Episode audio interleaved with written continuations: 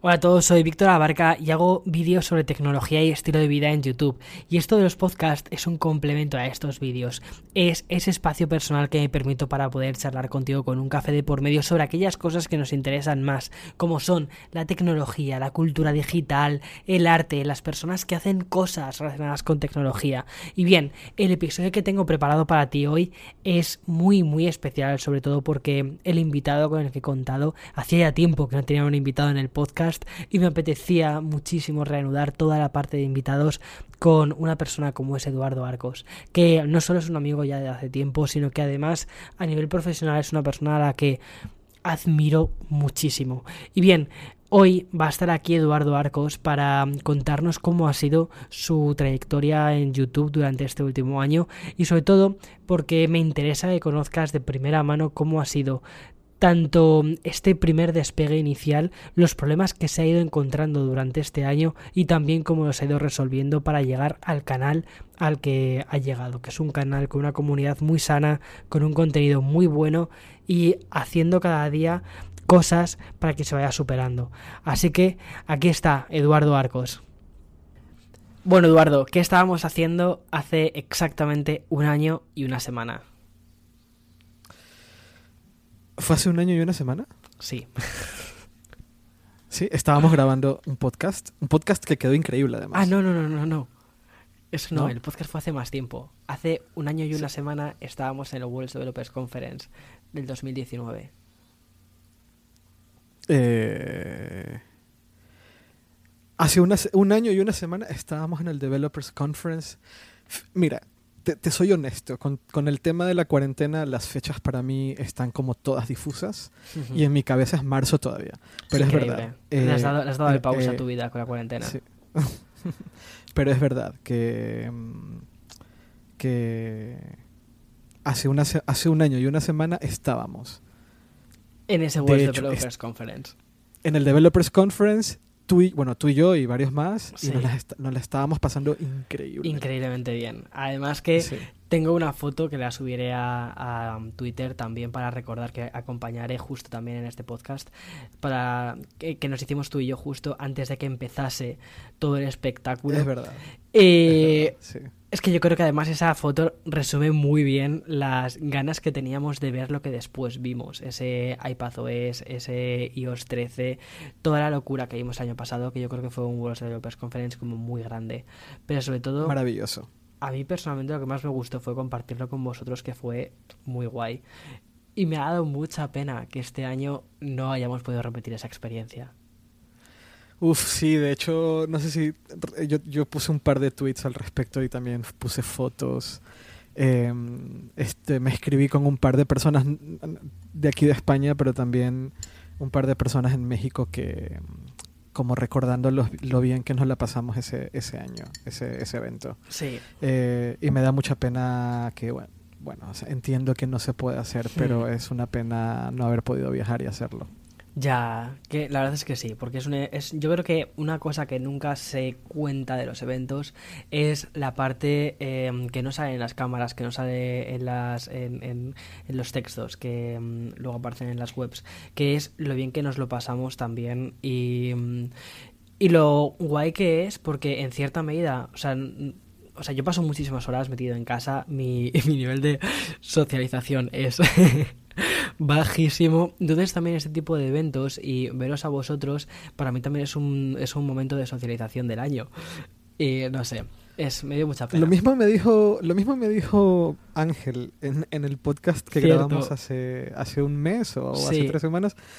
Me decía exactamente lo mismo. Pero hay una cosa que yo le estaba comentando este fin de semana a una amiga, eh, una muy querida amiga, que mm, hay una cosa que ocurre, hay una dinámica que ocurre entre nosotros y es, em, estamos, una, no, no, una semana entera, pero sí cuatro días o cinco días juntos en una en, actividades que son muy intensas, hay hmm. mucho trabajo, sí. Eh, muchas horas despiertos, eh, hmm. muy con, con muchísima eh, eh, actividad en el sentido de que tenemos que ir de un lado para el otro, sí. tenemos que escribir en tiempo récord, tenemos que editar en tiempo récord, tenemos que grabar en tiempo récord. Em, comer, en tiempo récord. sí, em, eso incluso está secundario a veces. Así es. Luego, asumir un, asumir un montón de información. Sí. Mucha, mucha información e intentar comunicarla en la mejor manera posible en el menor tiempo posible. Hmm. Y en ese proceso que es, valga la redundancia, es intenso, estamos nosotros, ¿no? Que nos, juntamos mucho, nos, volvemos como muy unidos y a lo largo del tiempo nos hemos vuelto muy unidos porque todos entendemos la, la, dificultad y el reto al que nos estamos enfrentando. Nos ayudamos mucho y eso nos hace, creo que eso hace que nos unamos mucho porque independientemente de todas las cosas que, que tenemos en común, de, que hay gustos en común, de que hay intereses en común, hemos encontrado formas que en mi opinión son súper bonitas de ayudarnos, de hacer como un buen grupo eh, y de convertir estos días en algo más que trabajo. Y Exacto. Por lo tanto, son como momentos que sabemos que son muy únicos que, y que son como momentos muy importantes a lo largo del año, sea la presentación del iPhone o, la, o el Developers Conference o lo que tú quieras. Hmm. Em, por ejemplo, a mí, yo no, uno de mis momentos más divertidos del Developers Conference fue cuando tomamos la foto para la imagen destacada de tu vídeo. sí, me acuerdo, saltando, sí. Exacto, que fue demasiado divertido, que nos la pasamos, es decir, estábamos, recuerdo que eh, yo te estaba ayudando con la, con la foto, pero también estaba estaba Paco, estaba, estaba, Ángel. Estaba, sí, estaba Ángel, estaba Pedro, estaba Francesc. Y todos nos, literal estábamos muertos de la risa. Y de hecho venía gente como que trabajaba en Apple como acercándose y también riéndose. Sí. Porque era como genuinamente pasarlo sumamente bien. Sí. Sumamente bien. Era, hmm. era, era como diversión real. Hmm. Estábamos trabajando, es verdad, pero en el proceso de trabajar era como una diversión muy real y muy sana y muy como de respeto entre pares. Hmm. Y eso para mí es o sea, para mí es como de los momentos más bonitos del año. Y bueno, pero, una pena no poder tenerlo este año, pero bueno, pero ¿Y cómo quedó, ¿Y cómo quedó la portada del vídeo? ¿Eh? ¿Cómo quedó, cómo quedó, esa foto? Maravillosa, maravillosa. Fue genial. Y además, ya no solo es una portada de un vídeo, es un recuerdo que me llevo que me encantó y me lo pasé súper bien. A mí también. Pero aquí no hemos venido a hablar solo del West Developers Conference, ni de que este año no hayamos tenido West Developers Conference. Ya no, no podemos llorar, no podemos llorar. Sino que hemos venido a hablar de todo lo que ha pasado durante este año, Eduardo, desde que cogiste esa cámara, que me acuerdo que empezaste a bloguear en ese evento, y todo lo que ha pasado hasta ahora, que acabas de lograr en un año los 20.000 suscriptores. Y me parece que es algo que es muy reseñable, no solo por la cantidad, sino también por cómo lo has hecho. pero, pero es bueno. es que a mí me cuesta un... O sea, yo soy mi peor enemigo. A mí me cuesta mucho creer que estoy haciendo algo bien. Debo aceptar. Hmm. Ya. Si tú dices que es bueno, yo te creo. Tú eres mi guía. Tú eres como la persona a la cual yo miro para saber si estoy haciéndolo bien o mal. Qué barbaridad, qué barbaridad. Pero bueno, me acuerdo mucho de una cosa. Me acuerdo que justo cuando estábamos yendo hacia el centro de convenciones del año pasado, en, el West Developers Conference, que tú estabas grabando con la cámara. Y me acuerdo la... la o sea me acuerdo un poco cómo le hablabas a la cámara con esa ilusión, con esas ganas de decir, voy a, voy a superarme, voy a hacer esto, voy a ponerme de la cámara aunque me cuesta. Y yo desde, desde fuera notaba que te costaba ponerte delante de la cámara, pero lo estabas haciendo. ¿Sabes? Era como si te estuvieras quitando todas las capas de, eh, me da un poco de vergüenza, me siento como ajeno a esto, pero voy a hacerlo. Voy a hacerlo porque es una prueba a mí mismo. Y, mm, ya simplemente por todo lo que hiciste. O sea, yo me acuerdo de cuando te vi grabándote a ti mismo, dije, wow, wow por todo lo que sé que significa para ti. Y después de ese año, después de haber ido viendo cómo han, cómo han ido evolucionando tus vídeos, y ya no solo tus vídeos, tu comunidad, la forma en la que comunicas, te comunicas con tu comunidad, digo, qué pasada, o sea, qué pasada, Eduardo. Em, has conseguido algo muy intenso y muy, y muy, muy increíble. Y además desde la perspectiva de la que mm, podrías presuponer desde una perspectiva cómoda. Porque, bueno, si, si no sabéis, o sea, si estás escuchando ahora mismo este podcast, no sabes con quién estoy hablando, llevas estos ocho minutos diciendo con quién narices está hablando Víctor, em, es Eduardo Arcos, él es el CEO de Hipertextual, es una de las webs más grandes de tecnología en, en español. Llevas, ¿cuántos años llevas con Hipertextual? Es una, barbaridad. 15. 15 años, en hipertextual.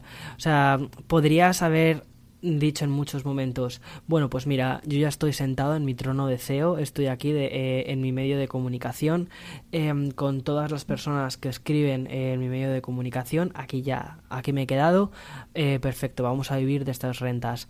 Y hiciste algo que creo que es muy difícil para muchísima gente de explicar y es que decidiste no conformarte sino decir, vamos a empezar un nuevo proyecto. Y justo es de lo que quiero hablar un poco más en el podcast de hoy, en, este episodio, porque me gustaría que más gente entendiese cómo ha sido tu camino en YouTube y cómo em, has creado la comunidad que has creado. Vale, me parece muy bien. Es un tema muy interesante, el cual me gusta mucho hablar ahora.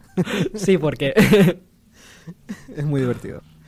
Vale. Em, a ver, eh, Mira, eh, hay una, hay una, hay una, em, lo dije hace un momento, soy mi peor enemigo. Y es literal, eh, a mí me cuesta mucho mirar, mirar hacia atrás, mirar mi trabajo y creer que, que algo de lo que ha sucedido en mi vida tiene que ver con talento y siempre lo atribuyo a la suerte o cosas por el estilo. Y sobre todo me ocurría porque no tenía, bueno, me sigue ocurriendo, pero tal vez un poco menos. Eh, no, no, quiero, no quiero comunicar, no quiero que se comunique algo incorrecto en el sentido de que no quiero que, no quiero que si alguien escucha esto piensa que, piense que, que doy por hecho ciertas cosas y tampoco quiero que se piense que soy tonto y que creo que nada de lo que, de lo que he tenido la fortuna de, haber vivido eh, eh,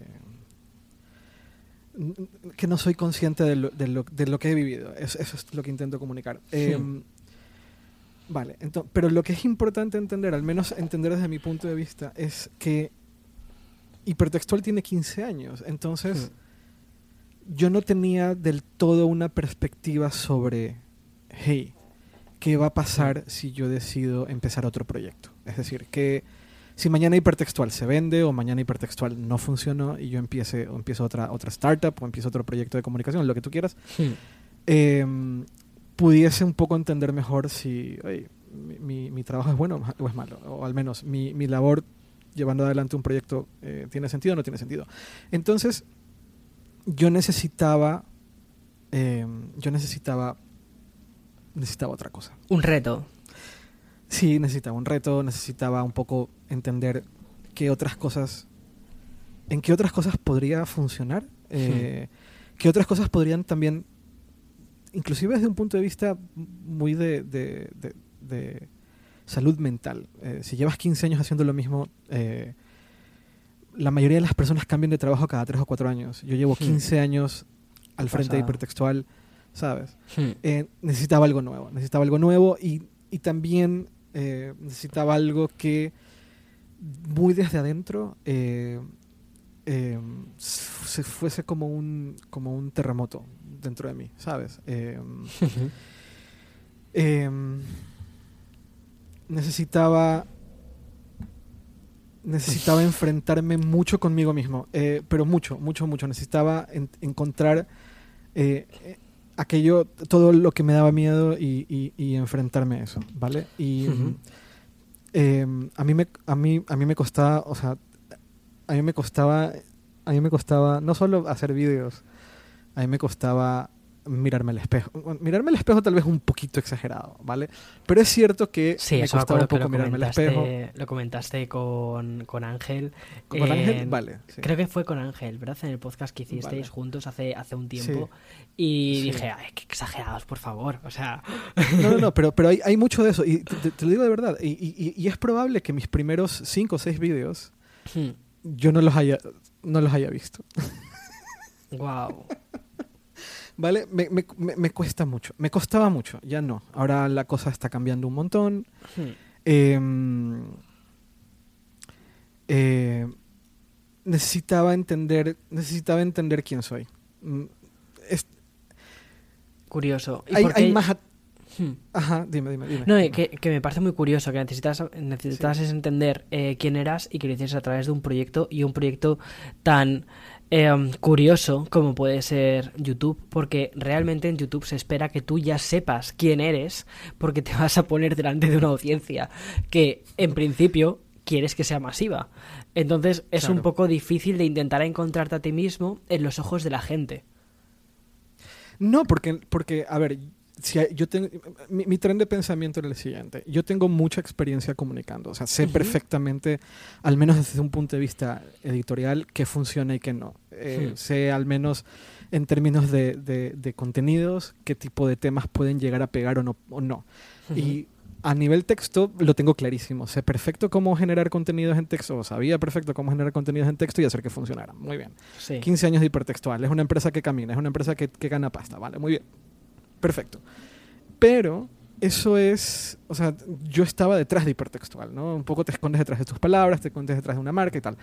Em, pero yo necesitaba, más allá de la audiencia, y ojo, hay una cosa que tú me has dicho 38 millones de veces y yo la aplico mucho, que es cuando le hables a la cámara, háblale a la cámara como si le estuvieras hablando a una persona y, punto, como si le estuvieras contando algo con una persona y ya. Em, entonces yo necesitaba entender quién era yo en el sentido de cómo puedo encontrar una, una actividad que sé que me va a gustar, porque me encanta comunicar, hmm. que va a ser de un tema que no sea tecnología, porque de tecnología llevo 15 años, eh, y que sea un formato distinto en el cual tenga un reto de aprender, porque hacer video es ultra complicado. Es un reto inmenso en el cual me implica un montón de aprendizaje todos los días, pero que sea una serie de escalones para matar un monstruo interno que tengo que es eres, eres una persona desagradable a la vista, eres una persona que, em, que hace el ridículo cuando habla, eh, eres una persona que es poco interesante, ¿sabes? Hmm. Estoy siendo muy honesto ahora mismo, pero es que eso es lo que pasa por mi cabeza todas y cada una de las veces en las cuales yo voy a hablar con una persona. Ahora menos, ahora mucho menos, pero antes más. Y además de todo esto, mi vida mi vida en los últimos cuatro años y medio ha sido extremadamente intensa. extremadamente intensa. Entonces yo necesitaba encontrar algo que me ayudara a reconciliarme con la persona que me gustaría ser. o al menos que me gusta que me pusiera en un camino un poco más claro sobre hacia dónde quiero ir, ¿vale? Y mm, independientemente del número de suscriptores, independientemente de si el canal le va bien, le va mal, si lo hago bien o lo hago mal, hay una cosa que para mí es lo que más me ha dado el canal de YouTube hasta ahora, y es poquito a poquito sentirme mejor conmigo mismo. Es decir, el, el objetivo Sí, el objetivo más alto es Barack Obama. O sea, Obama es el tipo más más, más cómodo consigo. Sí, es ultra cómodo consigo mismo, es maravilloso.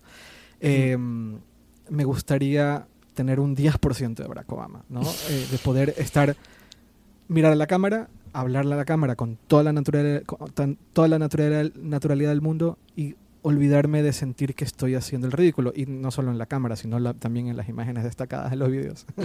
Eh, Eso nunca lo vas a superar, ya te lo digo. O sea, es imposible.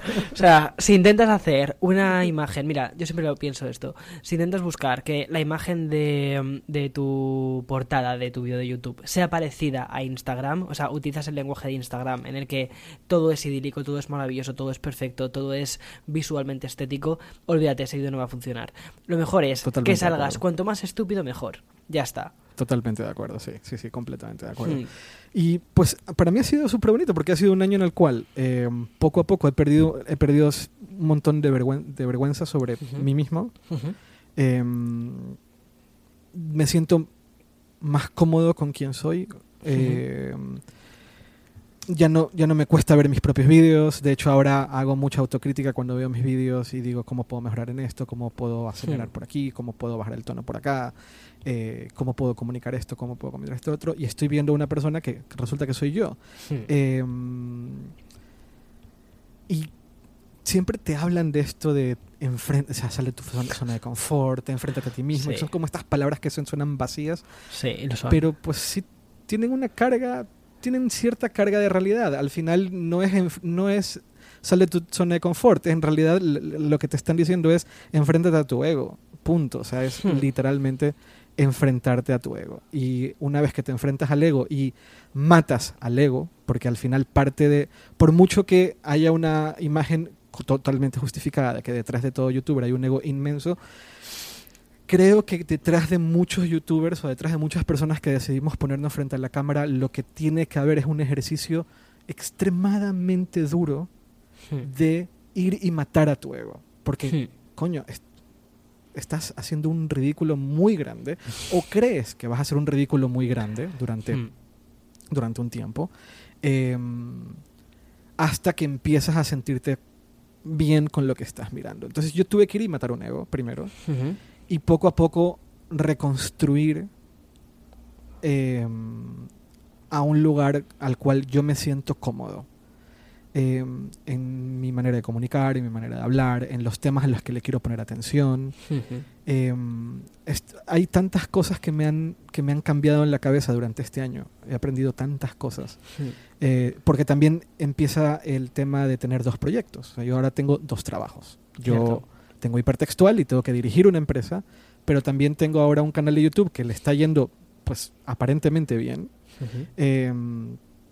y empieza a tener un interés comercial, empieza a tener, a tener un interés de, influencia, no solo hacia mí, sino con las marcas, ¿no? Las marcas empiezan a decir, ah, mira, esta persona pues está llamando la atención por aquí. Em, entonces son dos trabajos, lo cual implica que tengo menos tiempo para hacer otras cosas, lo cual significa que tengo que dedicarle mi tiempo a las cosas que considero realmente importantes. Antes tenía pues tal vez más tiempo. Y también me ha ayudado a, ponerme en una situación de volver a aprender desde cero, lo cual me encanta. Em, eso, eso. Sí, eso es increíble. Eduardo, una cosa que has comentado es que em, tú has sido un poco tu propio boicot desde hace muchísimo tiempo, que has utilizado, o que te ha servido, mejor dicho, el canal de YouTube para encontrarte en cierto medio también a ti mismo, pero también es muy probable que te hayas visto con críticas eh, ajenas, externas a ti. Eh, y cómo me gustaría saber cómo has encajado esas críticas ajenas, porque una cosa que yo creo que muchísima gente no es consciente es cuando, mira, yo siempre he dicho una frase y es, mira, estoy a punto de cumplir los 30, ya las críticas me dan completamente igual, tengo la piel muy gorda, eh, pero no es verdad, no es 100% verdad. O sea, sí que es verdad que a medida que te van a veces intentando dilapidar, sí que vas consiguiendo o vas, te vas haciendo más fuerte, pero al final somos humanos y yo sé que tú eres una persona súper sensible y que también te afectan bastante las críticas que te puedan llegar a hacer. Entonces, ¿cómo has conseguido, y es que y aquí ya es independientemente de la edad, cómo has conseguido hacerte fuerte a estas críticas si crees que eres fuerte a estas críticas? Em, si se trata de gente que no me conoce, hmm. me, la, me la suda. Me la suda tanto, tanto. ¿De verdad? Tanto. Muchísimo. Me la suda mucho. No te puedo explicar cuánto. Ay, me encantaría aprender un poco eso. Ahora, ya, eso, antes de empezar te estaba diciendo que una de las cosas, o sea, que, que, que, cuando, que ahora que, tengo 40 años, eh, y tal vez estoy adelantándome alguno de tus temas, pero bueno. Em, Tranquilo. Eh, una de las cosas que... Vale, muy bien. ¿Debería de contar el detrás de cámaras de esto o no? Sí, sí, puedes, puedes perfectamente. Ah, vale, vale. Es que Víctor y yo hemos hablado eh, previamente, por mucha improvisación o, o, aquí muy relax el lío, pero hay siempre hay un poco de planeación detrás del podcast para que no sea... Sí, exactamente. Em, cuando, cuando... Hace un momento mencionaba esto de que he tenido cuatro años súper intensos y parte del proceso de estos últimos cuatro años es llegar a, a fondos muy al fondo. Y mm, cuando estás muy al fondo, también adquieres cierta perspectiva. Entonces, eh, las críticas quedaron tan atrás, eh, me resultan tan poco relevantes en la vida, de gente que no conozco. O de mm. gente a la cual no, le, no tengo el contexto. No, vale, estoy diciendo críticas y críticas no es la palabra correcta. Eh, Insultos, ¿no? insultos o hmm. comentarios que buscan, buscan herir, buscan destruir, no críticas, hmm. porque las críticas sí que las, les, tengo, las tengo mucha consideración. Em, pues, insultos de gente que no conozco, me da igual. Eh, comentarios destructivos de gente que no conozco, me da igual. Sí que me afecta y soy muy sensible cuando el insulto o el comentario viene de una persona que conozco eh, o aprecio. Hmm. Las críticas, de hecho, las, para mí son extremadamente bienvenidas y, busco mucho que me las hagan porque me ayudan a mejorar. Em, pero si te refieres un poco al tema de, los comentarios en YouTube, que es un hmm. tema, yo, yo y eso yo lo estaba hablando, pues, hoy justo estaba hablando de esto con Ceci. Ceci es mi hmm. productora, Ceci de viaje. Em, yo estaba hablando hoy de, eso porque yo le decía así, noto, después de todos estos meses, yo lo que empiezo a notar es que en YouTube hay como una cultura de hmm. comentarios. Hmm.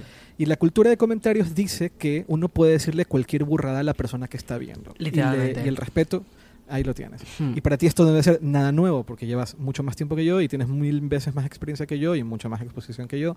Pero eh, yo lo que noto es que hay una cultura de comentarios. Es muy loco.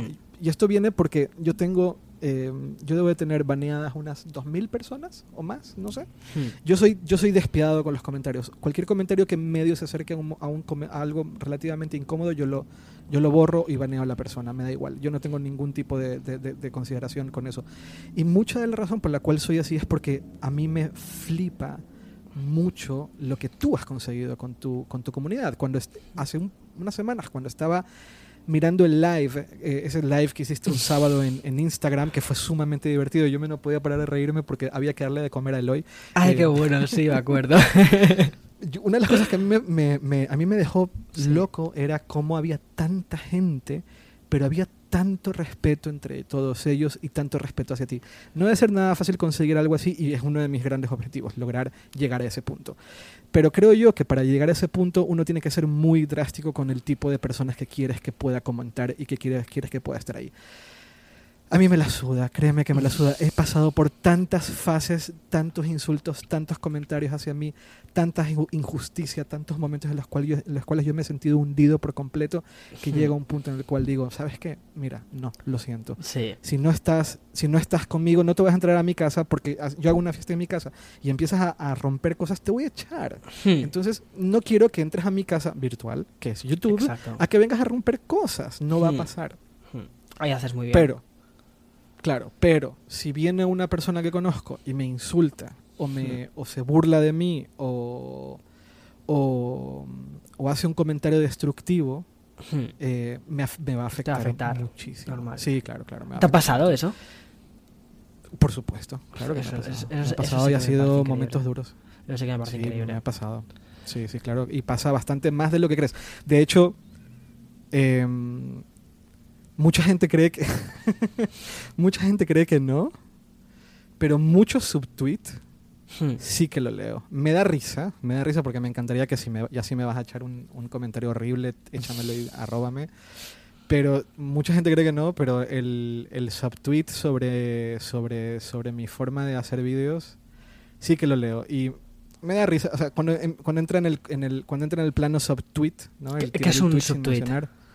Perdón. es un, ah, un subtweet es tirar un tweet en donde, en donde yo diría, por ejemplo, me caes muy mal, imagínate que me caes muy mal. Sí. Y pues tiro un subtweet. Ah, este chico que cree, se cree mucho porque vive en New York. Bueno, ya sé que no vives en New York, pero imagínate cuando vives en New York. Cuando vives en New York. Este chico que se cree mucho españolito, em, em, que vive en New York y hace videos de, de, de, de tecnología. Eh, eh, no dice nada nuevo. No, sí, una cosa así. vale, Obviamente eres tú, pero no eres, o sea, no estoy robándote, no estoy Vale, vale, vale, vale. Sí, ese tipo de, comentario pasivo-agresivo que no quieren decir quién eres directamente, pero que es muy fácil deducir a quién se están refiriendo. Por supuesto. El subtweet es cáncer. O sea, está muy mal. Y cuando te lo tiran, yo no lo leo, pero viene alguien y me dice, ¿ya viste lo que están diciendo de ti? Ay, sí, a, mí pasa. A mí eso me ha jorobado bastante. Eh, sobre todo me afectó mucho en 2019. Este año, la verdad es que, a ver, también te soy muy sincero, con todo lo que está pasando, es que directamente estoy mm, relativizando bastante todas estas cosas y todos estos dramas. Y también te digo una cosa, muchas veces cuando ves que hay mucho drama alrededor tuyo, o sea, mm, también dices, mira, pues algo estaré haciendo bien para que estéis con tanto drama. Pero bueno, Eh, sin embargo, una cosa que sé que comentas que me encantaría aprender de ti es a ignorar mucho más los comentarios negativos, porque justo antes lo que te comentaba em, fuera de micro, lo de que últimamente mi vida se basa en una especie como de irrealidad constante, porque estoy metido en cuatro paredes, el único contacto real con un ser humano real es, es Eloy y nadie más, porque con mis padres hablo por FaceTime, contigo hablo por Skype, con mis amigos hablo también por FaceTime, pero ya está, que podría ser todo una realidad paralela. Entonces, en el momento en el que pasas las relaciones que tú consideras reales a un plano 100% digital, también lo que hace es que las relaciones que eran 100% digitales empiezan a cobrar una especie de mayor relevancia. Y a veces este tipo de comentarios que anteriormente no tenían ningún tipo de relevancia porque era eso, era un comentario, empiezan a afectarte en tu vida personal. Y me ha pasado alguna vez durante estos últimos meses que comentarios negativos, que quizás no un comentario negativo, sino varios comentarios negativos, pero hacia la misma dirección, me han afectado más de lo que debía. Y ha sido como, qué me está pasando? ¿Sabes? ¿Qué me está pasando? Si yo antes era un poco como, como, hey, esto no me afecta, esto es, me puedes ir tirando más piedras que mm, aquí tengo la bolsa para ir a las recogiendo, que me dan completamente igual. Y ahora mismo es como, wow, no pensé que este tipo de comentarios digitales, ficticios, falsos, me fuesen a afectar. Pero también es coyuntural. A mí me pasaba lo mismo que a ti cuando yo vivía en Bélgica. Yo pasaba la mayoría de mi tiempo trabajando en casa y mi único contacto era mi ex durante meses inclusive la única persona real con la cual yo tenía una relación humana eh, de, física era mi ex. Y mm, muchas cosas me afectaban 30 veces más de lo que deberían de afectarme.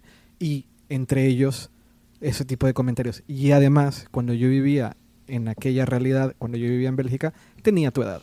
Entonces, tengo muchas coincidencias con ese tipo de sensaciones. Hmm. Y creo yo que en parte tiene que ver, es coyuntural, es, hmm.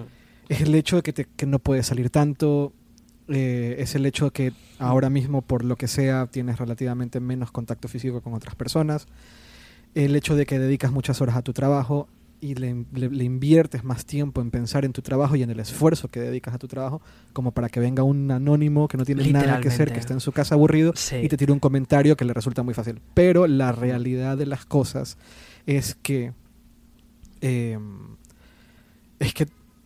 Eh, es que nadie. O sea, e, e, eres como el. O sea, para mí, estoy seguro que para muchas personas más, eres como la. el el modelo a seguir. Eh, y no, no, lo, no, lo, digo porque estoy en este podcast. Twitter está lleno de comentarios sobre que yo quisiera ser como Víctor Abarca. Por Dios, Porque al final. No, no, no, sí, porque al final. Em, eh, muchas de las cosas que yo hago ahora tienen que ver con conversaciones en que tú te has tomado hmm. el tiempo de, de, de, darme consejos. Hmm. Y siempre digo, ojalá algún día pudiese tener parte de las cosas o cosas que tú estás viviendo ahora. Eh, entonces da igual esos comentarios. Y el trabajo habla por sí mismo. En tu caso, el trabajo habla por sí mismo. De, eh, you came from nothing, tú viniste de, de, cero a lo que hay ahora. Literalmente, sí. Eh, sé que es cierto. pues es así, esto es así. Ah, y tienes un tienes una comunidad que es envidiable, envidiable, tremendamente envidiable, con una con un sentido de estética increíble, con una manera de hablar y comunicar maravillosa y además de todo esto... Me estoy poniendo rojo, Eduardo, me estoy poniendo rojo. Bueno, es que es verdad, es que todo esto es verdad. Si, yo antes lo podía ver y para mí era obvio y ahora que estoy del lado también de, de, la creación, sí. Claro, entonces ahora entiendo que esto es mucho, o sea, que el mérito es mucho más grande del que yo imaginaba. Hmm. Em, que te la sude. O sea, un comentario de estos es... Ya. Tienes la razón del mundo. Y también es cierto lo que dices tú. Si, no, si la gente está... Si, si, si una persona llama la atención, inevitablemente va a generar dos tipos de reacciones, la positiva y la hmm. negativa. Y hmm. el hecho de que, de que ocurra esto es solamente un buen signo de que estás haciéndolo bien, porque además el producto tiene mucha calidad. Hmm. Eh, eh, y, y, es un poco hacia donde yo intento de llegar conmigo mismo. Al final, insisto, no hace falta que llegue un comentario de, destructor para yo sentirme mal. Suficiente tengo con yo sentirme mal conmigo mismo porque yo me destruyo todas las noches. exagerado suena eso. Eres muy exagerado, eres muy exagerado. O sea, increíblemente exagerado con eso, en absoluto. Pues, bueno, mil gracias, mil gracias Eduardo, de verdad. Eh, Luego te paso mi cuenta de PayPal. vale, me parece, me parece bien, me parece bien. Luego te, tengo mi donación de 5 dólares. Em, no, pero sí que es verdad que tienes razón que hay mucho, hay mucho esfuerzo detrás puesto y hay mucha gente que quizás no se da cuenta de ese esfuerzo, de la cantidad de veces que has tenido que decir no a otros planes, de oye, eh, salimos tal, no, vemos una peli, no, hacemos esto, no, ¿por qué? Porque tengo que editar, tengo que grabar, tengo que aprender a hacer esto. Y, y cuando hay veces que viene una persona persona que sin tener ningún tipo de idea de la cantidad de cosas que a las que has dicho no para poder decir, o sea, para poder estar ahí em, y te intentan arrojar una piedra, pues a veces como que te afectan un poco más, ¿no? Como que te sientes un poco más vulnerable. Pero también entiendo mucho lo que dices de que las piedras, dependiendo de, de quién vengan, eh, importan más o importan menos. Y entiendo totalmente lo que dices de que cuando viene de alguien a quien conoces y alguien a quien respetas, obviamente que te va a doler muchísimo más.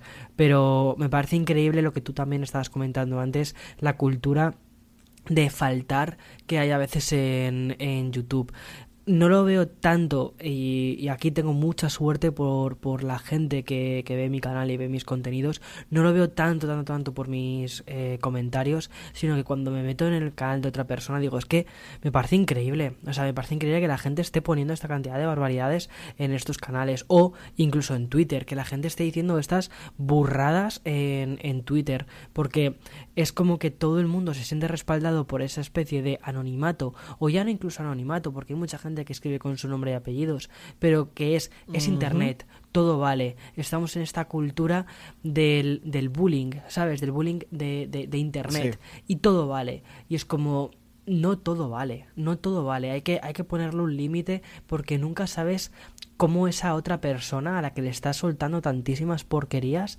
eh, se lo puede llegar a tomar.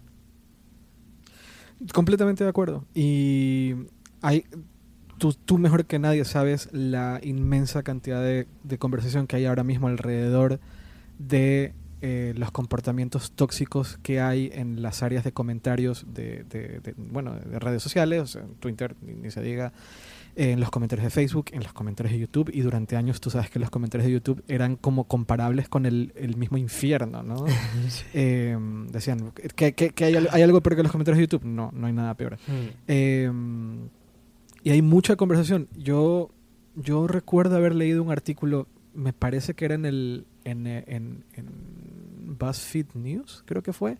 Era un reportaje, y si no era BuzzFeed News, era The Atlantic o algún medio hmm. digital en inglés. Era un reportaje sobre el VidCon, en realidad. Y era una de, una de los paneles del ah, VidCon, era, era sobre este tema. Sobre cómo los creadores con muchos views, con, muchos suscriptores, más de un millón o dos millones, tenían, lidiaban con su comunidad. Y la, la respuesta general de la mayoría de los creadores era, em, no, no, no, yo me tengo que enfrentar a mi comunidad. Yo cuando... Es muy fuerte. Yo, cuando, yo cuando publico un vídeo, me tengo hmm. que enfrentar a la comunidad. Es que así no puedes trabajar.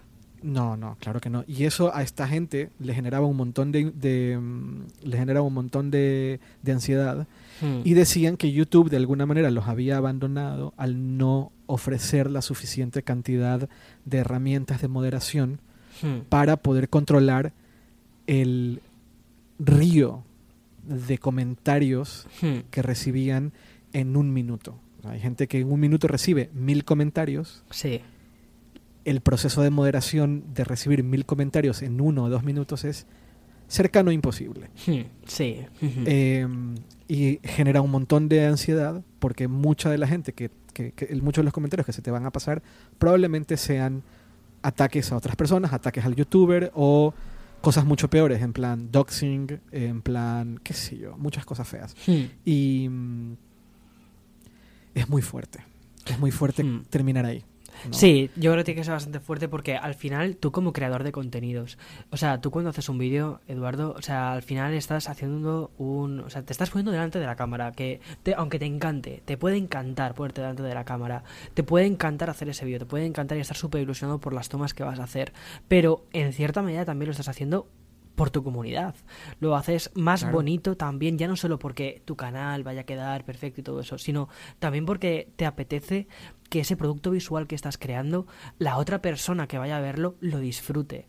Y cuando recibes ciertos comentarios súper ultra tóxicos, dices, pero, pero, yo no quiero que veas mi vídeo. ¿Sabes? Yo siempre, yo siempre digo una cosa que, la verdad, que de ser sincero, que me encantaría que esto se implementase alguna vez, pero esto es como súper unpopular opinion que es que pudieras vetar que ciertas personas viesen tus vídeos. Tipo, tú imagínate, Eduardo, que una persona que está constantemente contra ti, pum, pum, pum, pum, pum, dices, mira, es que yo no quiero que disfrutes de la fiesta que voy a montar en mi casa, ¿sabes? ¿Cuál es la fiesta que voy a montar en mi casa? Completamente de acuerdo. Este vídeo. O sea, a mí me encantaría, sí. Te veto, no quiero que veas mis vídeos. O sea, mis vídeos son gratuitos. Mis vídeos están hechos con toda la buena fe de que la otra persona los va a disfrutar.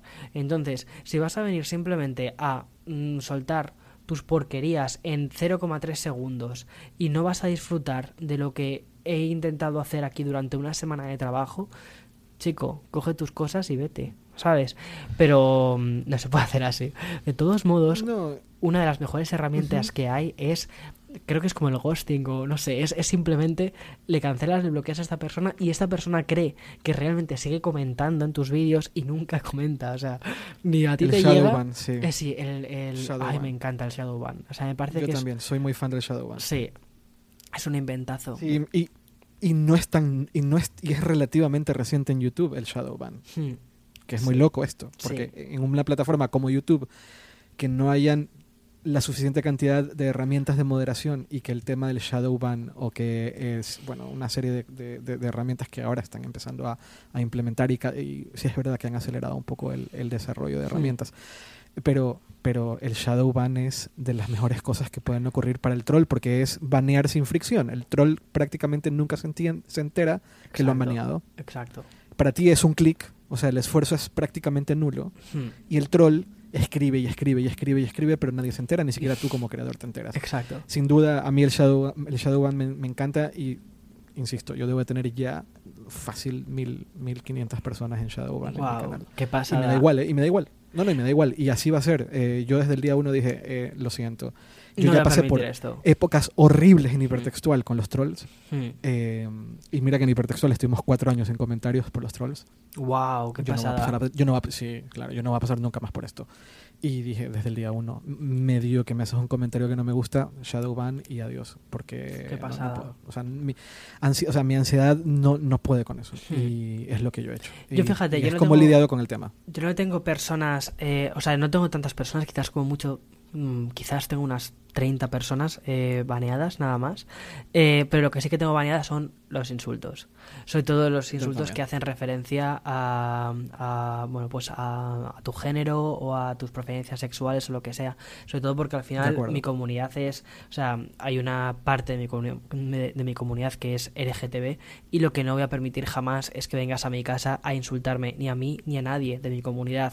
Entonces, eh, todo ese tipo de insultos directamente están, están baneados y ya está. Porque lo que jamás voy a permitir es que vengas a insultarlo y que otra persona que sea de la comunidad, ya sea LGTB o no sea LGTB, se encuentre con ese tipo de comentario de odio que aunque Em, quizás no lo puedas percibir como un insulto hacia ti, pero va quedando, va quedando el pozo. Y al final va quedando la sensación de em, estoy haciendo algo malo. Siempre queda la asociación de em, X con algo negativo, ¿sabes? Ya sea de eres gay o eres lesbiana o eres tal, con algo negativo. Y es como, no, en mi canal nunca te vas a encontrar esa asociación de eh, tu preferencia sexual con relacionada con algo negativo, jamás.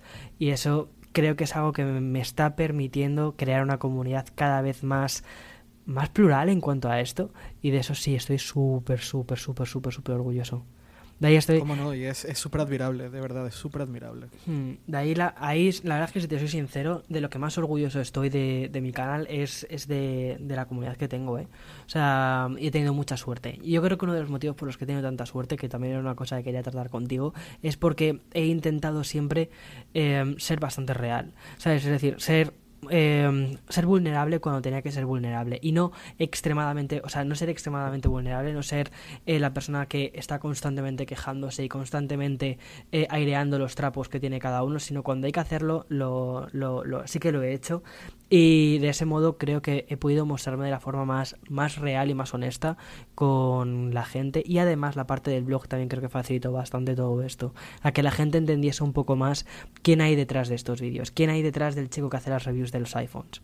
¿Sabes? Y que no solo se convierta en eso. Y que además cuando insultes la review de un iPhone e insultes a la persona, al creador que está detrás de ese iPhone, sepas que ese creador es una persona. Entonces, el humanizar tanto mi contenido creo que ha sido uno de los motivos por los que también he alejado bastante este tipo de comentarios. Porque yo creo que el troll, en cierta medida, el troll eh, es, un, es una persona que por lo general no le diría estas cosas a otra persona si la conociese de verdad, ¿sabes? Y, mm, o al menos quiero creer eso. Y más o menos en la práctica creo que más o menos puedo ver esto en, en, mi canal. Porque en el momento en el que conoces a esa persona puedes criticar otras cosas. Pero no le vas a criticar desde la perspectiva tan, tan, tan, tan visceral de voy a hundirte, voy a hacer que te sientes mísero y voy a hacer que, yo qué sé, como he llegado a ver en otros canales, que es que piden que la persona se, se, se quite de en medio.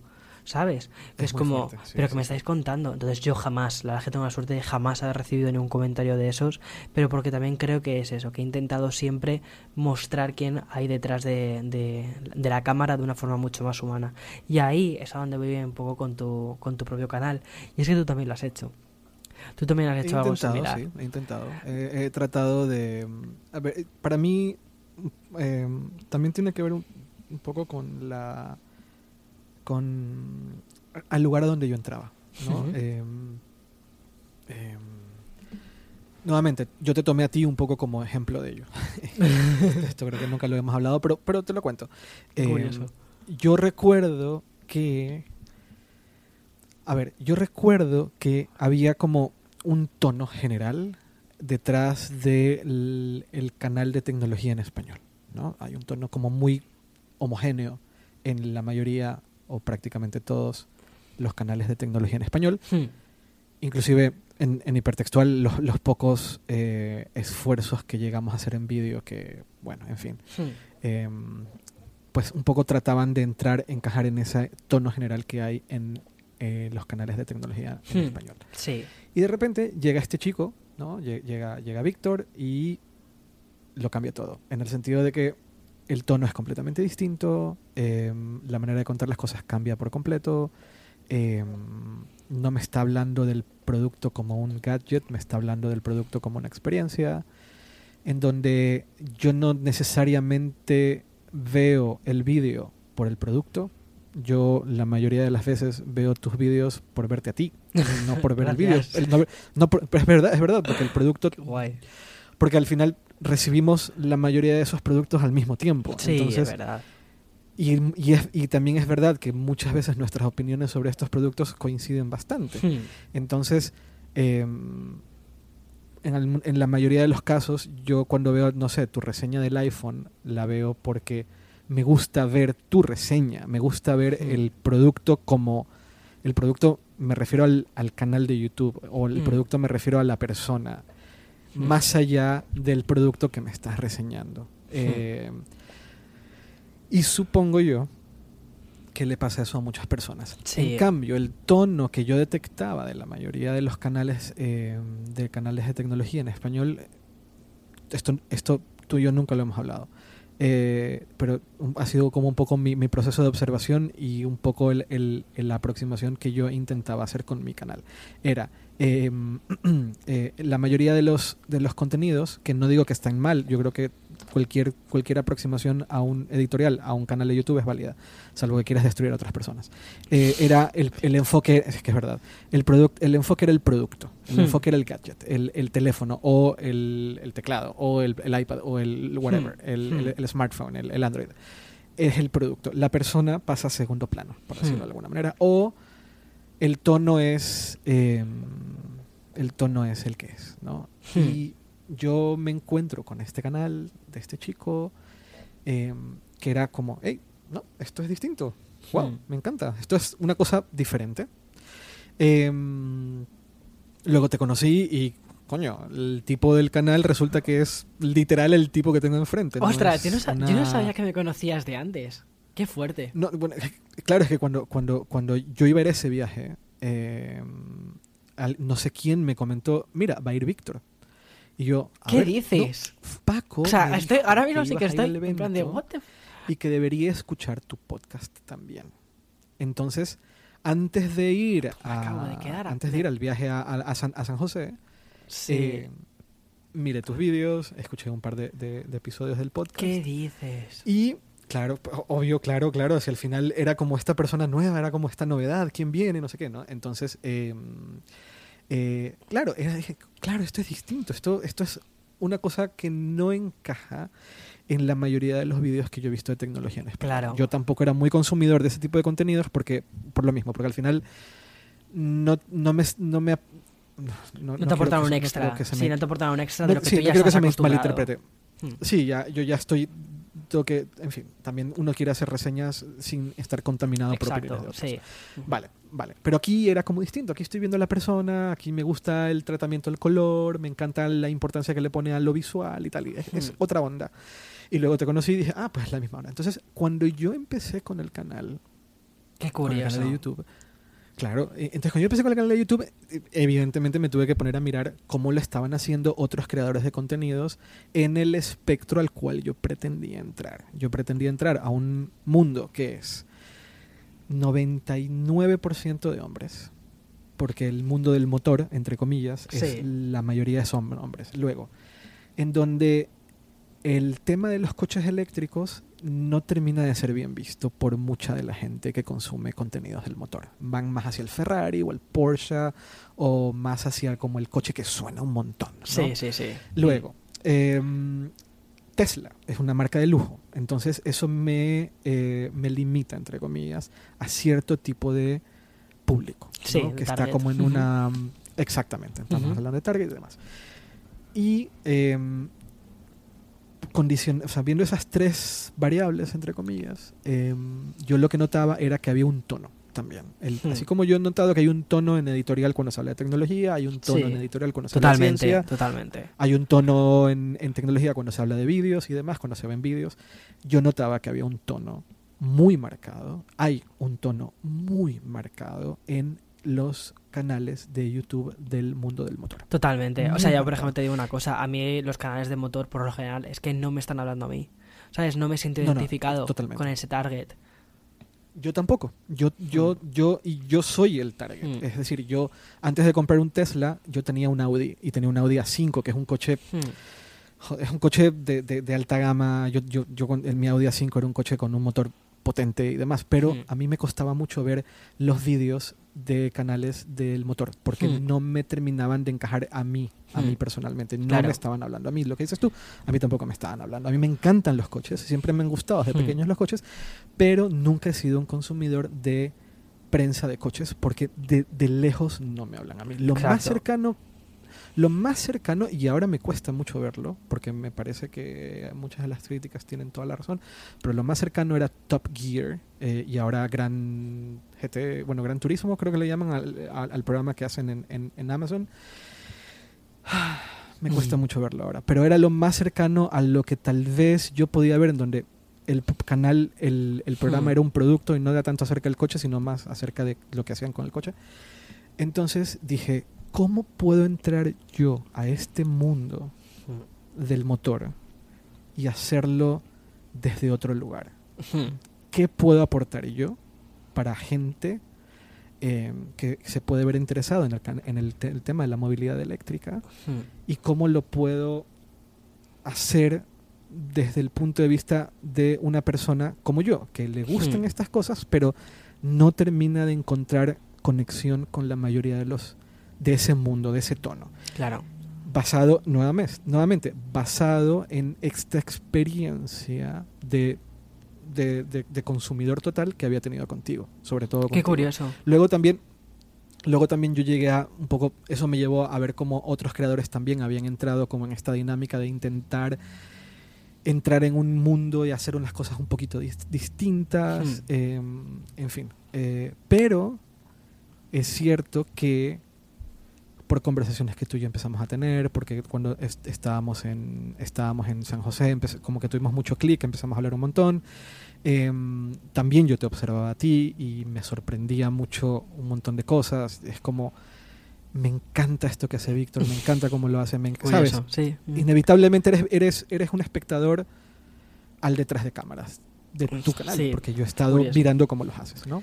Claro, es que yo no sabía, yo no sabía eso. Yo, yo sinceramente, o sea, no sabía que, que, habías visto mis contenidos antes de, de conocernos. De hecho, eh, creo que alguna vez te lo comenté que cuando os conocía a todos, o sea, yo me sentía como súper outsider, de decir, es que no pinto nada aquí mismo, ¿sabes? que me parecía muy curioso, porque es en plan de, la sensación que tenía era de estar intentando justificarme constantemente de hola, bueno, sí, tengo un canal de YouTube, tal. Y de, mm, no sé, de, de, buscar un poco mi hueco, decir, bueno, sí, aquí estoy, tampoco sé muy bien, o sea, sí, o sea, aquí estoy, vale. Y, mm, y, jo, la verdad es que qué guay, o sea, no sabía que también te había inspirado tanto en esta parte, en encontrar, o mejor dicho, en crear tu propio canal de YouTube de el que tú querías ver, que es que eso es lo más, lo más maravilloso, ¿sabes? Claro, entonces cuando empecé con el canal, em, yo le comenté a Ceci, que insisto, es mi productora, eh, yo le dije a Ceci, mira, yo voy a empezarlo desde un punto de vista absolutamente personal en el sentido de que voy a contar una experiencia muy particular, hmm. que es lo que significa para mí el haber comprado mi primer coche Tesla. De ahí vamos a empezar a, abrirnos en el futuro, hmm. pero ¿cuál es mi producto mínimo viable? que es lo mínimo que yo puedo hacer para arrancar un canal que tenga una cierta pizca de interés hacia terceros. No mm. voy a analizar el coche, no voy a hacer reviews del coche, no voy a hablar de temas técnicos sobre si los coches Tesla y los kilovatios hora, que joder, que a veces es tan difícil de comprender para mucha gente y lo puedo entender porque no todos tenemos por qué saberlo. El coche funciona o no funciona, el coche es cómodo o no es cómodo, el coche te da experiencia sí o no. Claro. Esto es así. ¿Qué experiencia te da Tesla? Más allá de la batería, más allá de la potencia, más allá del autopilot. ¿Cuál es la experiencia de un Tesla como consumidor? Entonces, para mí ese era el, el MVP, el hmm, producto mío. Esto es, hmm. exacto, esta es mi experiencia comprando un Tesla, que fue literalmente el primer video, es, esta es mi experiencia comprando un Tesla. Sí. Eh, ¿no? Y de ahí fui poquito a poquito abriendo y buscando, buscando em, no solamente contar mis opiniones sobre los coches eléctricos o sobre Tesla o whatever, sino hacer esto que mencionas tú, que es el origen de tu pregunta. La persona que está detrás. ¿Quién está detrás de este canal y por qué? O sea, ¿quién es esta persona que me está hablando? ¿Por qué le debería de creer? ¿Por qué debería de escucharla? ¿Por qué le debería dedicar 15 minutos semanales? Hmm. ¿Por qué debería recomendarlo? Eh, ¿De dónde sale? por, qué, ¿Por qué él sabe de esto? ¿Por qué se interesó en esto? Hmm y poco a poco fui tratando de crear, no voy a decir que un lenguaje, porque el lenguaje creo que para que llegue yo a hablar de un lenguaje de mi canal me falta un montón, pero sí crear un, al menos un mínimo contexto detrás del el canal, ¿no? De, de por qué, de, de, de, de, ah, empezar. Hay un libro que me, hay una hay una charla que se llama Start on Why. No sé si la has visto seguro la has no visto. no la he visto. Simon Sinek. Sí sí es quién es muy recomendable. Ah, vale. Simon Sinek tiene, Simon Sinek tiene una charla. Es, terrible decir esto es de TED, pero bueno, en fin. Es de TED. TEDx, en realidad, es un TEDx, que aún peor. Pero bueno. Pero a mí me encanta porque él habla de cómo muchos creadores de producto, y él habla mucho de Steve Jobs y, de, y de, hmm. Starbucks y demás, hablan de empieza en el por qué, no empieces en el qué. Vale, no, empiezas en qué quieres hacer, sino en el por qué lo vas a hacer. Y para mí era, un, era muy importante con el canal de YouTube empezar en el por qué. O sea, hmm. ¿por qué estoy dedicándole tanto tiempo a arrancar un canal de YouTube? por muy producto pequeño que sea, por muy proyecto paralelo que era. Hmm. Pero también tenía que comunicarle a la gente que se tomaba la decisión de, de, mirarme 15 minutos por semana. ¿Cuál era? El por qué. ¿Cuál era tu por qué? Claro, ¿cuál es mi por qué? Sí, porque hay este interés. Claro. Y... Eso es lo más difícil y también lo más bonito. Porque ahí es, ahí es cuando, o sea, tienes la sensación de que tu comunidad, o sea, ahí es cuando literalmente haces que la persona que ve tu vídeo pase de ser la persona que ve tu vídeo a ser parte de comunidad. Cuando entienden el motivo de por qué estás haciendo las cosas que haces y ellos te ayudan a que lo consigas.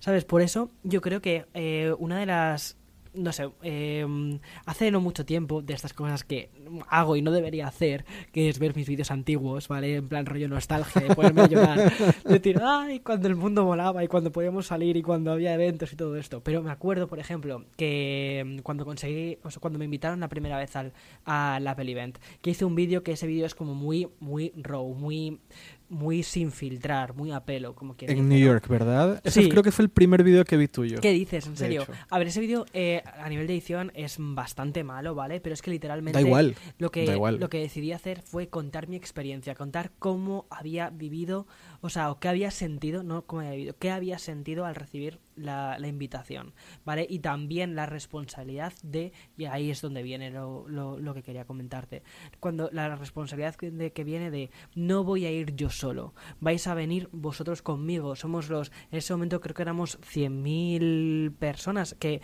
eh, todavía era un canal pequeño en este sentido, em, no, no voy a ir yo solo, vais a, vais a venir conmigo las 100.000 personas que me estáis apoyando, ¿vale? Em, y esa sensación de decir, este logro es compartido. Y no es compartido de boquilla, sino que es compartido de forma genuina, que es compartido de forma real, que es que lo creo y lo vivo de ese modo.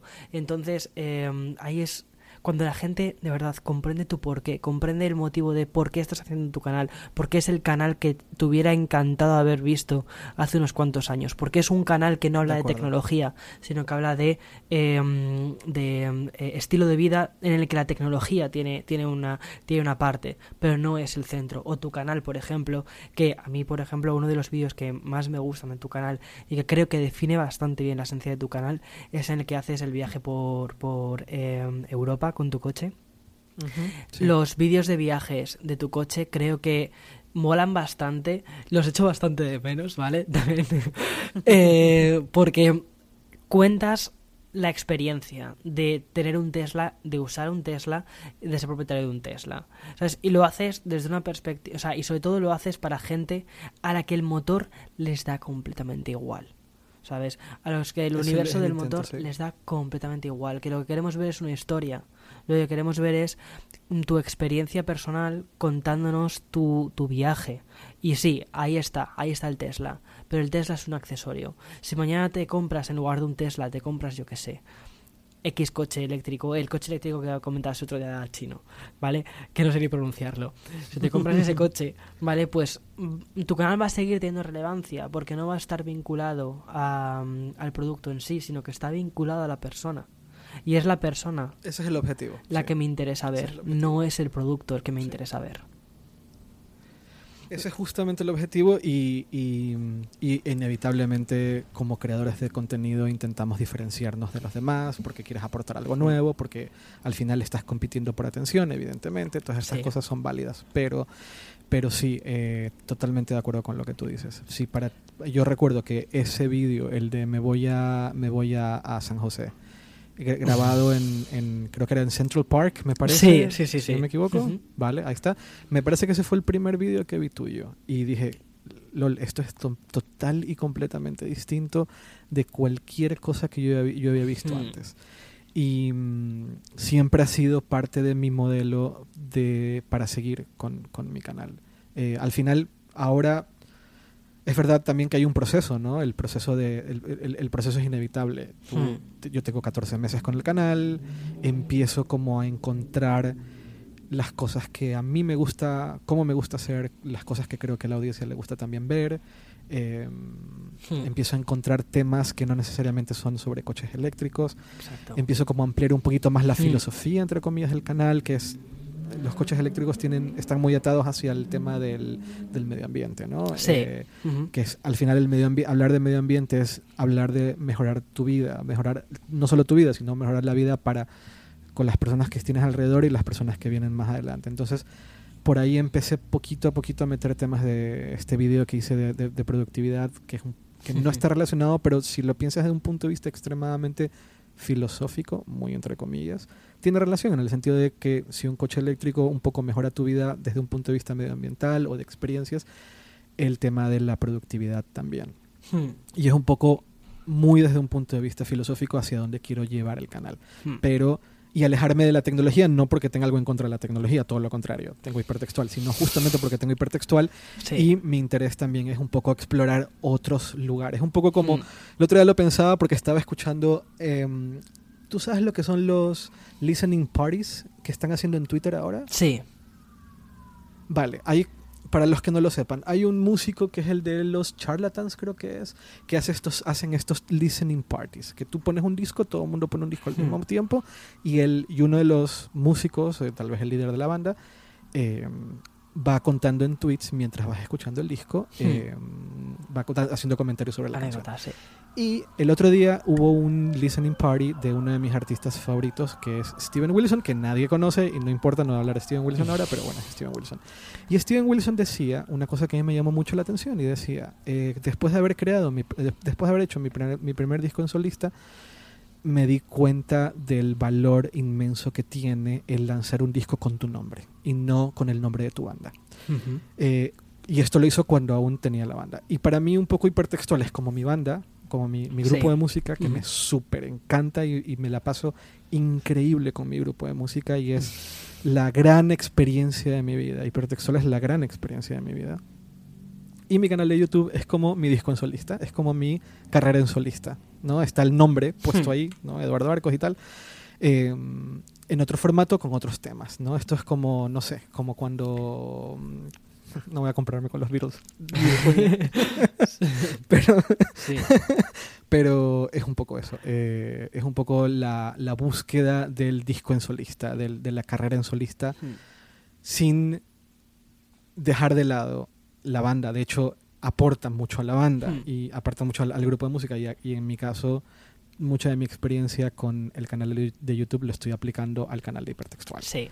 y está funcionando muy bien. Sí, Entonces, eh, eso para mí es importante. Y eh, yo, yo, yo, yo, cuando, cuando te he dicho en privado más de una vez o cuando tiro tweets contando cosas y hablo de la importancia que tienes tú en mi vida eh, como creador de contenidos de vídeo, es que no estoy exagerando, es, es literal, es, es, es, es clave para mí. Y además tengo la maravillosa fortuna y soy una persona extremadamente privilegiada porque tú me das, me das consejos. Eh, además de todo, tú y yo somos amigos, entonces tú y yo hablamos en privado y me das consejos. Entonces soy un tipo extremadamente privilegiado y de hecho he sido muy, muy privilegiado porque a lo largo de estos 14 meses te tengo a ti de amigo con consejos cada día. De hecho, el otro día me propuse hacer esto. No, no, no, no, Víctor. Ahora eh, vas a tener que... Mm, eh, vale, les voy a contar una cosa que me pasó el otro día con Víctor.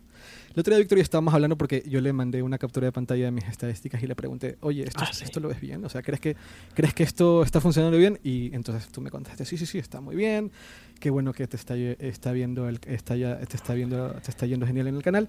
Y luego de un rato eh, me dejaste un texto muy largo que lo voy a tener que leer entero, aunque no quieras. Entonces Víctor me dice lo siguiente, y me pone, una cosa importante y un pequeño consejo ahora que te está yendo genial en el canal y es increíble, es súper guay que lo celebres.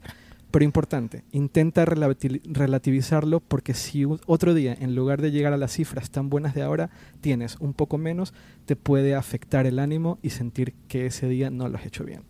Si ese día se transforma en dos días seguidos y después en tres, vas a pensar que es una tendencia y que no lo haces bien. No es así. Eh, estoy leyendo algunos párrafos que otros no van a leerlos. Eh, a mí me costó bastante separarme los números, la verdad, porque cada vez que tenía números buenos era como guau, guau, guau, y a mí me pasa también lo mismo. Pero al día siguiente, si no tenía esos mismos números, literal que me sentí un fracaso, lo cual yo también. Eh, vale, entonces me pones acá. Lo que quiero decirte es que tú eres mucho más que una cifra. Que ahora son, que ahora son increíbles y está súper bien, pero que tú eres mucho más y tu canal es mucho más que eso. Y coño, dudo, o sea, que una persona se tome el tiempo de escribirme estas cosas con toda la honestidad del mundo y con toda la buena intención que tienes conmigo, yo literal me siento un tipo extremadamente, extremadamente privilegiado. También me siento muy privilegiado porque tengo a Ceci acompañándome en el viaje como productora y sin ella es que yo no, yo no sé editar, yo literal no sé editar. Pero es que es cierto, Eduardo, o sea, joder, eh, me vas a hacer llorar, coño. Perdona, eh, a ver, eh, cuando te lo dije esto, a ver, te cuento un poco el motivo de por qué te lo dije y además creo que toca bastante el tema que estábamos, eh, del que estábamos hablando antes, sobre el tema de YouTube. Muchas veces cuando, y a mí me ha pasado muchísimo, ¿vale? De empiezas a enganchar días que son súper buenos, pa, mil, pa, mil, pa, mil, y es una pasada. Y te está pasando que estás logrando unas cifras que son increíblemente buenas, porque es que en, en dos meses creo que es que has duplicado la cantidad de suscriptores que tenías en el canal, que es que es, es, es una locura, o sea, sinceramente es, es, una locura. Para tu primer año es una locura. Y además, y aquí te lo digo súper honestamente, lo estás haciendo de una forma muy justa, sin hacer escándalos, sin hacer nada que sea extraño, simplemente creando buen contenido. Entonces, aquí lo estás haciendo bien y es una cosa muy importante y es una cosa que quiero que recuerdes, lo estás haciendo bien. Pero si en algún momento YouTube, en lugar de em, traerte tantísimas visitas, te trae menos, porque estas cosas a veces pasan, ¿sabes? De, de repente el algoritmo, no sé qué le pasa, que se vuelve loco y empieza a funcionar todo súper bien, súper bien, súper bien, pero de repente llega otro día, ¡paf! que te cortan el, el volumen de, de, visualizaciones o la cantidad de personas a las que les va a mostrar tus vídeos. Em, personas nuevas, ¿vale? He entendido, que luego se puedan llegar a convertir en nuevos suscriptores. Si un día te cortan ese grifo por lo que sea, porque mm, yo qué sé, ha habido un vídeo que ha funcionado un poco peor o ha pasado lo que sea, em, que no te sientas mal, que no te venga el bajón de después, porque a mí me ha pasado, ¿vale? Porque yo algunas veces he intentado definir mi éxito, em, bueno, perdona, he intentado definirme a mí mismo como persona, por eso, te, por eso la última frase que te puse, tú eres mucho más que un número, he intentado definirme muchas veces eh, por, el, por el, entre comillas, éxito de las cifras que he conseguido. Y eso me ha afectado negativamente en, ciertas, en ciertos momentos de mi vida. Yo sé que mucha gente en YouTube, en, en sobre todo, a ver, en el podcast muestro quizás mucho más mi parte más, más real, más vulnerable, pero yo soy una persona que dudo siempre mucho de mí mismo y dudo mucho de mis capacidades, dudo mucho de lo que logro y dejo de lograr porque siempre he sido tratado como un no vales para nada. Vale, entonces, eh, cuando. O sea, yo sacaba buenas notas en el instituto, pero no eran las mejores. Y mm, tuve, no digamos la mejor suerte, pero ciertos tutores que tuve eh, no me incentivaron a que consiguiese cosas. Entonces, lo que a veces he tenido que intentar demostrarme a mí mismo que era más de lo que me decían que podía llegar a ser simplemente por lo que estaba consiguiendo. Y YouTube ha sido una especie como de acelerador de todo esto. En YouTube es como que me he visto muy reforzado a mí mismo porque, sí, o sea, voy a ser sincero, o sea, las cosas han ido bien desde el principio, pero... Mm, claro, pero también es como un poco una especie como de droga, ¿sabes? Vas sintiendo que, wow, ahora he conseguido mil, wow, ahora he conseguido dos mil diarios. Y dices, qué pasada. Pero al mismo tiempo también tienes que ser un poco, como quien dice, guardarte un poco para ti mismo y decir, espera, que quizás mañana en lugar de mil, mañana quizás no, no, no hago ese, no hago ese K diario. No pasa absolutamente nada. Y por eso te decía, eh, aunque estés consiguiendo estos números que están increíbles, celébralos, ¿vale? Pero también relativízalo. Porque tú y yo creo que somos en esta, en esta, en esto un poco parecidos. Eh, en, a veces ver nuestros voy a ponerlo entre paréntesis, fracasos como super fracasos, ¿sabes? Mm. Y, es como, relativízalo. O sea, el éxito lo has conseguido y es genial y celebra tu éxito. Tampoco lo ultra celebres como diciendo OMG, OMG, porque también a mí me ha pasado eso. sino relativízalo, porque si en algún momento, y llegará, y llegará el día en el que YouTube, en lugar de traerte mil, te trae 500 ese día. Em, no, es, no eres tú, ¿vale?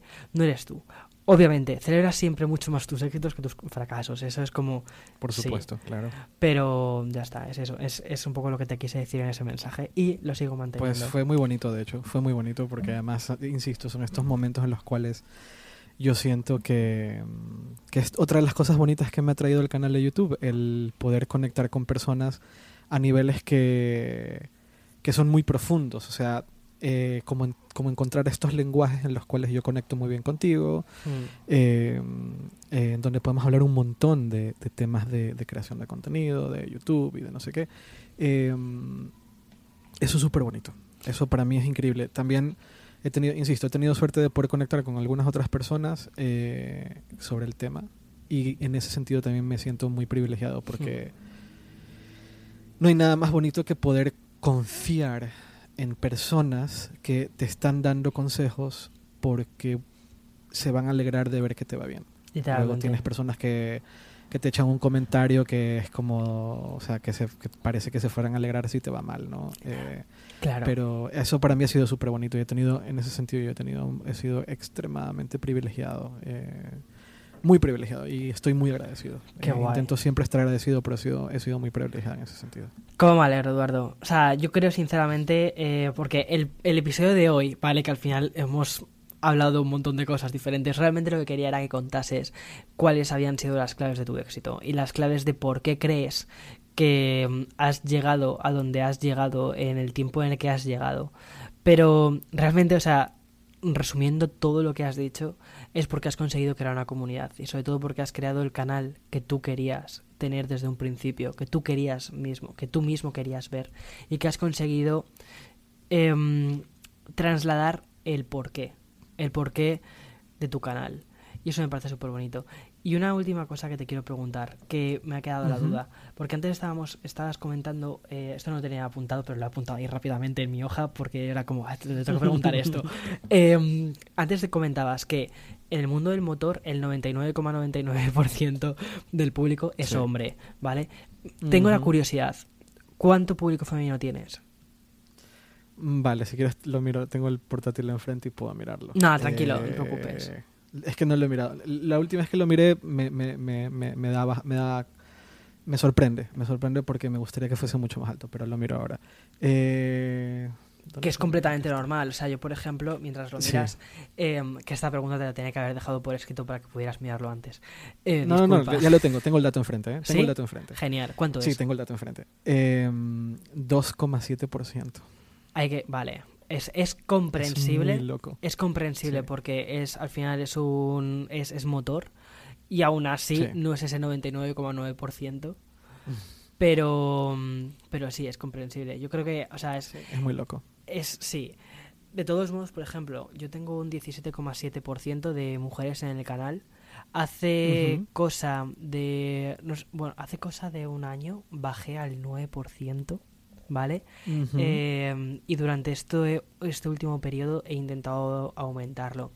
Y justo lo que dejé ayer en comentarios en, en, Twitter, me ha sorprendido bastante las respuestas que ha dado bastantes personas.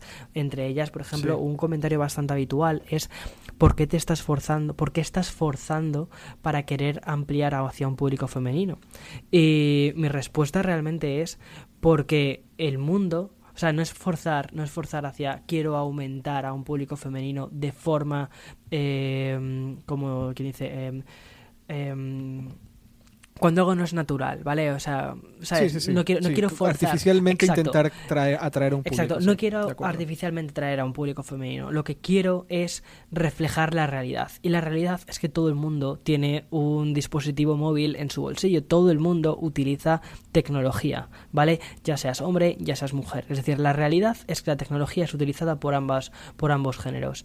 Entonces, ¿por qué existe esa grandísima diferencia entre uno y otro. Y eh, aquí viene lo, habitual, la respuesta habitual, por interés. Claro, Pero entonces hay que crear ese interés, hay que crear ese interés, hay que hacer que las mujeres se interesen por la tecnología. ¿Por qué? Porque quizás no han recibido o no han tenido el canal eh, o el tipo de contenido que les hubiese gustado eh, ver o con el que se puedan llegar a sentir más interesadas. Pues eso hay que crearlo, ¿sabes? Y con el tema de los coches, o sea, es verdad que a nivel de comunicación siempre eh, los coches han estado orientados hacia los hombres. Y de hecho los anuncios siempre han ido, o sea, tú cuando ves los anuncios de televisión, siempre hay un hombre conduciendo. Es muy raro que ver a una mujer conduciendo. Es terrible. Hay que cambiar eso, hay que cambiar eso. Totalmente, completamente de acuerdo.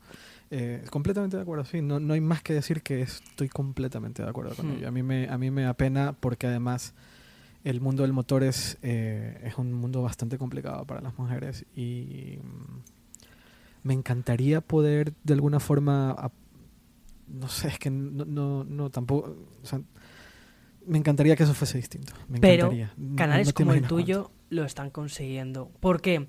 Porque yo no creo, sinceramente, o sea, a ver, que haya una mujer al frente de un canal me parece, me parece importantísimo. Pero, oye, no, no te vas, o sea, no, no puedes eh, sustituir tu canal por otra persona, tu canal es el que es, tú eres quien eres, pero lo que sí que creo que em, se puede hacer es trasladar otro tipo de mensajes. Y creo, sinceramente, que tu mensaje está ahí y es muy bueno. Y además es un mensaje que no excluye, que eso creo que es lo más importante, el no excluir. De acuerdo y además tú estás haciendo, tú estás creando algo diferente que es crear una historia en torno a un coche. No es, el, el coche no es el, el, el centro, es la historia. Mm. Y la historia, las historias son universales. Sobre todo si creas historias que no son excluyentes. Sí, estoy de acuerdo en eso, muy de acuerdo. Y, y sí, es no excluir, es tal, tal cual lo que dices, eh, no excluir, no, no, no, hay mucho más que decir que que, que estoy completamente de acuerdo con lo que has comentado. Pues, Eduardo, vamos a ir dejando el podcast por aquí. O sea, me parece. yo creo que me parece súper interesante todo. O sea, esta charla realmente ha sido una charla súper anárquica porque tenía un guion muy planteado sobre tu papel como CEO, de haber, de, haber eh, emprendido en un proyecto. Más o menos hemos tocado todos estos puntos de que tenía, o sea, que tenía en el guion.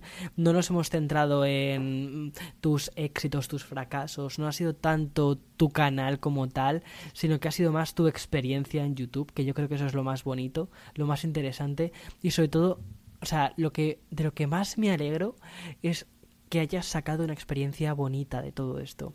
Que el Eduardo de hace un año en el World Developers Conference, que estaba con una cámara, que estaba temblando cogiendo la cámara, pero ahí estaba y diciendo, voy a ponerme a bloguear y voy a contar este World Developers Conference en primera persona ese Eduardo Arcos que estaba ahí en ese momento, el Eduardo Arcos que está ahora mismo delante de la cámara, comiéndose la cámara y diciendo te voy a contar esto y te voy a hablar del coche chino em, eléctrico o te voy a hablar de las baterías que ese vídeo lo petó muchísimo. sí, sí, sí, es muy loco. Es muy loco, te voy a hablar de las baterías y te voy a hablar de esto o te voy a hablar de eh, mis consejos de productividad y te lo voy a contar de una forma súper cercana, súper de tú a tú. La, el magnetismo que has logrado este último año es brutal. Es brutal. Entonces. Em, es muy loco que lo digas tú, pues. Pero es verdad. Pero es que es verdad. Entonces, em, ya mucho más allá que el. Mira, otra persona que sabe otro canal de YouTube y consigue X. Pero es que cuando el X, no solo porque he empezado a decir eh, al principio del podcast, Eduardo Arcos, creador de hipertextual y que tiene un canal de eh, 20.000 suscriptores. Pero es que lo que importa no, son, no es la cifra, no son los 20.000, sino no importa porque cuando pones 20.000 y pones la palabra suscriptores eh, después, haces que ese, ese número quede completamente deslegitimado, sino lo que importa al final es lo que has conseguido. Lo que has conseguido es una experiencia muy buena, que tú has, tú has crecido muchísimo como comunicador delante de la cámara y además que no son 20.000 suscriptores, son 20.000 personas que ven tus vídeos. Y eso es muy bonito. Muy, muy bonito. A mí me, es increíble. Es una experiencia Hubieras comenzado tu Es difícil de explicar. Hubieras comenzado tu canal. ¿Perdona? Perdona, Eduardo, perdona. Eh, ¿Me decías, es una experiencia? Em, no sé, que tal vez lo he mencionado, no sé si lo he dicho en algún otro lado, pero em, la experiencia de que la gente, entre comillas, te permita entrar a su vida, porque te, te, te piran la cara durante esos 15 minutos por, por episodio, hmm. Es completamente, o sea, la relación que creas con tu audiencia es radicalmente diferente a la relación que creas con una persona que te está leyendo. Totalmente. Y es increíble, es, es maravilloso. Totalmente. Es maravilloso lo que se siente. Y ahora la pregunta del millón.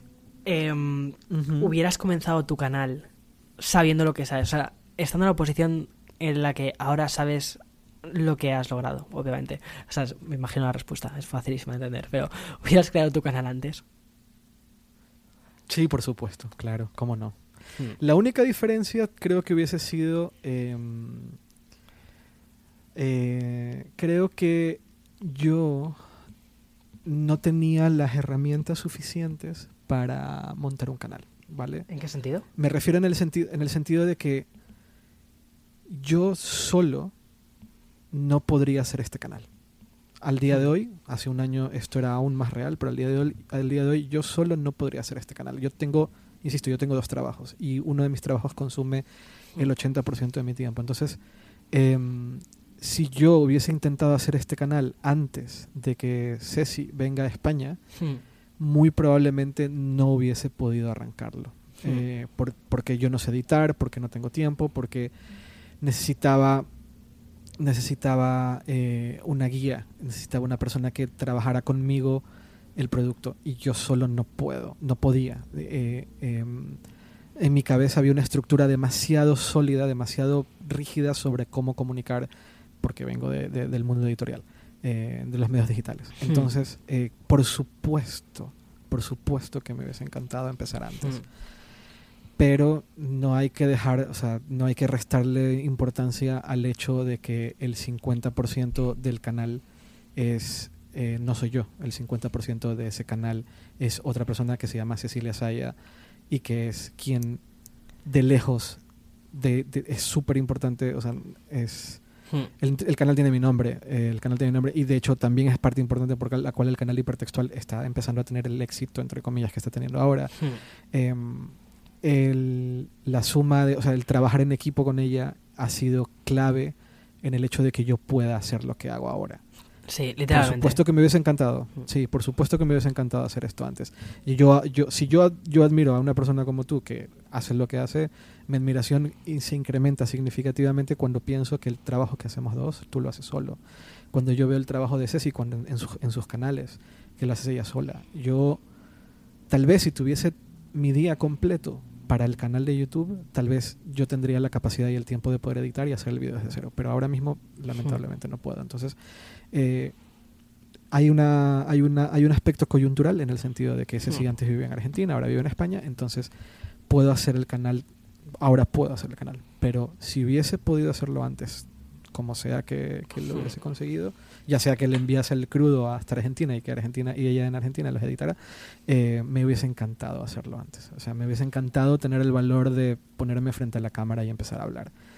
Eh, me hubiese mucho, me hubiese mucho encantado y es algo que cuando me lo preguntan, o sea, cuando una, una persona me pregunta, oye, ¿cómo debería empezar un canal de YouTube? Pues piensa en lo más interesante y lo más apasionante en tu vida, siéntate frente a la cámara y empieza a hablar. Y es que esto es literalmente... Es que es literalmente eso, Eduardo. Es que es literalmente eso. Y también eh, ahora mismo creo que estamos viviendo en una época dorada de YouTube. O sea, mm, mm, quiero animar a todo el mundo que está escuchando ahora mismo, que está sentado con nosotros tomando este café con nosotros y que estás ahí en la justo en, en el borde de decir, ¿empiezo mi canal o no empiezo mi canal? Yo creo que aquí ahora mismo tienes a un ejemplo eh, viviente que es Eduardo Arcos Em, que empecé el canal o empezaste a arrancarlo en plan a tope en 2019 y ahora en 2020 estás recogiendo esos frutos de ese trabajo que, que, que habéis hecho tú y Ceci, que es una pasada. Y em, nunca es tarde, o sea, nunca es tarde. No, o sea, mucha gente piensa que es que me tenía que haber empezado mi canal en 2015 o tenía que haber empezado mi canal en 2006. Bueno, la plataforma está. Al final tú has puesto, mm, o sea, tú lo has creado sobre una plataforma. Puede haber sido YouTube, puede haber sido Vimeo, puede haber sido la que hubiese sido. Pero la plataforma está. Lo importante es que lo empieces y que hables de aquello que te apasiona y que lo hagas de una forma diferente. Sobre todo creo que lo importante, lo importante es encontrar ese punto de diferenciación respecto a lo que ya existe. Y que crees ese canal basándote en lo que tú quieres ver, no en lo que quieres copiar. Creo que eso es lo más importante. Totalmente de acuerdo, totalmente de acuerdo, totalmente de acuerdo. Eduardo, ha sido un lujo tenerte, o sea, en el podcast otra vez. Eh, me encanta. A mí también. Esto es el mi highlight. El poder hacer un podcast contigo es de mis momentos favoritos. Además, como hemos tardado un año en hacer un podcast juntos. Eh, bueno, bueno, bueno, pues así está bien. no está mal, ¿no? No, no, está bien, está bien, está bien. Así mantenemos nuestra, o sea, es como nuestra charla de una hora y media con micro por delante. O sea, está bastante bien. Ya que no hemos tenido este año World Developers Conference, pues oye, tenemos podcast aquí para ponernos al día de nuestras cosas, hablar de nuestros YouTubes y nuestros business, que está maravilloso. Y nada, me ha encantado, me ha encantado que le hayas podido contar sobre todo a la gente que escucha eh, Café con Víctor eh, un poco más sobre cómo ha sido tu experiencia. Porque es que de verdad, o sea, yo flipo, flipo ver, ser testigo de lo que estás logrando y de lo que estás haciendo.